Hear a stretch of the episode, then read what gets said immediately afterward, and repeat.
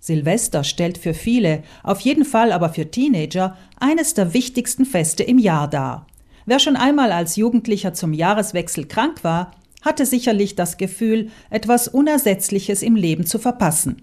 Dabei sein, mitmischen und gemeinsam Spaß haben ist in dieser Altersgruppe alles. Dies ist aber in diesem pandemiebestimmten Jahr so nicht möglich. Sperrstunde ist um 22 Uhr. Auch von kleineren Feten mit Freunden ist abzusehen, solange das Virus noch so stark zirkuliert. Es bleibt also nur das neue Jahr in der Familie zu begrüßen Umso mehr werden sich Eltern hoffentlich die Frage stellen, wie sie aus diesem Silvester trotzdem das Beste machen können. Der Leiter der Abteilung Beratung und Information beim Südtiroler Jugendring, Michael Reiner, rät, dieses Thema schleunigst mit den Jugendlichen zu besprechen.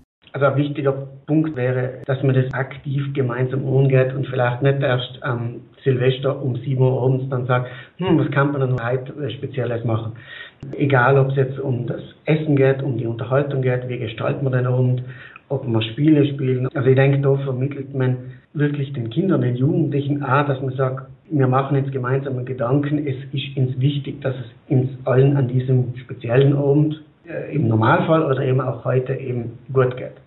Wenn es den Eltern nämlich gelingt, ihren erwachsen werdenden Familienmitgliedern zu zeigen, dass sie deren Frust verstehen und sie nach einer gemeinsamen Lösung suchen, ist schon viel erreicht, betont der gelernte Psychologe. Der Erfolg hängt natürlich stark vom aktuellen Klima in der Familie ab. Rainer? Die Jugendlichen neigen ja eher dazu zu sagen, das gefällt mir, das passt mir nicht. Man kann natürlich genervt, gefrustet sein durch diese Einschränkungen, dich nicht frei. Ich glaube, dann ist aber das Empfinden, okay, das ist jetzt absolut kein enttäuschender Abend oder was auch immer, nämlich es praktisch schon vorprogrammiert. Wenn Sie das wünschen, sollen die jungen Leute Rainer zufolge auch die Möglichkeit haben, sich um Mitternacht im virtuellen Raum mit ihren Freunden zu treffen. Sie könnten etwa in Videokonferenz einander mit einem Sektglas mit altersgerechtem Inhalt zuprosten. Zudem sollte schon in der Planung der Stunden davor der Kreativität keine Grenzen gesetzt werden, sagt Rainer. Man kann sich informieren, man kann im Internet Ideen sammeln, also vielleicht wirklich was machen, was man seit Jahren nicht mehr gemacht hat. Ich glaube, das ist für Jugendliche auch mal ganz lustig, wirklich wieder was gemeinsam zu machen, das man als Kinder gemacht hat, schon fast ein bisschen nostalgisch. Wenn junge Leute sich nicht von anderen beobachtet fühlen und sich nicht gerade dezidiert von ihren Eltern abgrenzen möchten, kann so ein Programm tatsächlich gelingen. Rainer? Also beispielsweise kann mitunter eben ein Mensch ärgere dich nicht spielen, gerade dem, dass man sich eben ärgert, wenn es da wirklich rund geht, das hat schon auch was Spannendes. Oder irgendeine andere Spieleform, also da kann man wirklich ja, sehr kreativ sein. Roulette-Spiel mit Spielmünzen gefällt vielleicht auch jenen Familienmitgliedern, die herkömmliche Spiele prinzipiell ablehnen. Traditionen wie Bleigießen sind ja leider wegen der giftigen Bleidämpfe seit 2018 EU-weit verboten. Als Ersatz dienen nun etwa Zinn oder Wachs. Rainer? Aber auch zum Beispiel das Thema, was sicher spannend wäre, und ich, ich glaube auch heuer ein Thema wäre zum Beispiel das mit Feuerwerk. Meine Überlegung war, ich bin als Kind ein Fan gewesen, mir gefällt das auch haben das mit den Kindern jetzt eigentlich so nie gemacht, weil man denkt, na, und Umwelt und hin und her. Aber Gott eben hier eine kleine Geschichte so im Garten, ohne dass irgendwie man den Waldbrand riskiert oder irgendwas Sternspritzig-mäßiges. Das sind also so kleine Zuckerlen.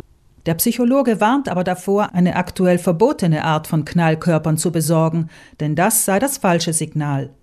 Eine Ausnahmeregelung von der bislang angewandten familiären Vereinbarung sei hingegen in Sachen Alkoholkonsum anzuwenden. Rainer? Also, dass man da wirklich äh, in der Hinsicht mit älteren Jugendlichen, auf jeden Fall eben auch 16 plus, einfach, naja, diese grundsätzlichen Regelungen ganz klar kommuniziert und sagt, in diesen speziellen Umständen passt man auch das ein wenig um.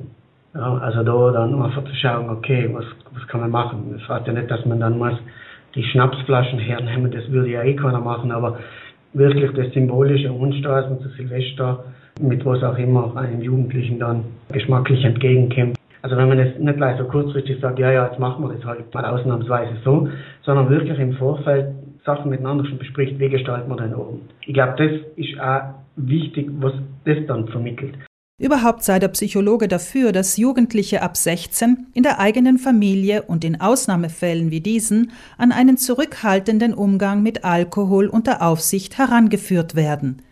Ein gut geplanter und mit den Kindern abgestimmter Silvesterabend sei also eine Gelegenheit, um den Zusammenhalt der Familie wieder in den Vordergrund zu stellen und einen Lichtblick in diesen doch schwierigen Zeiten zu ermöglichen.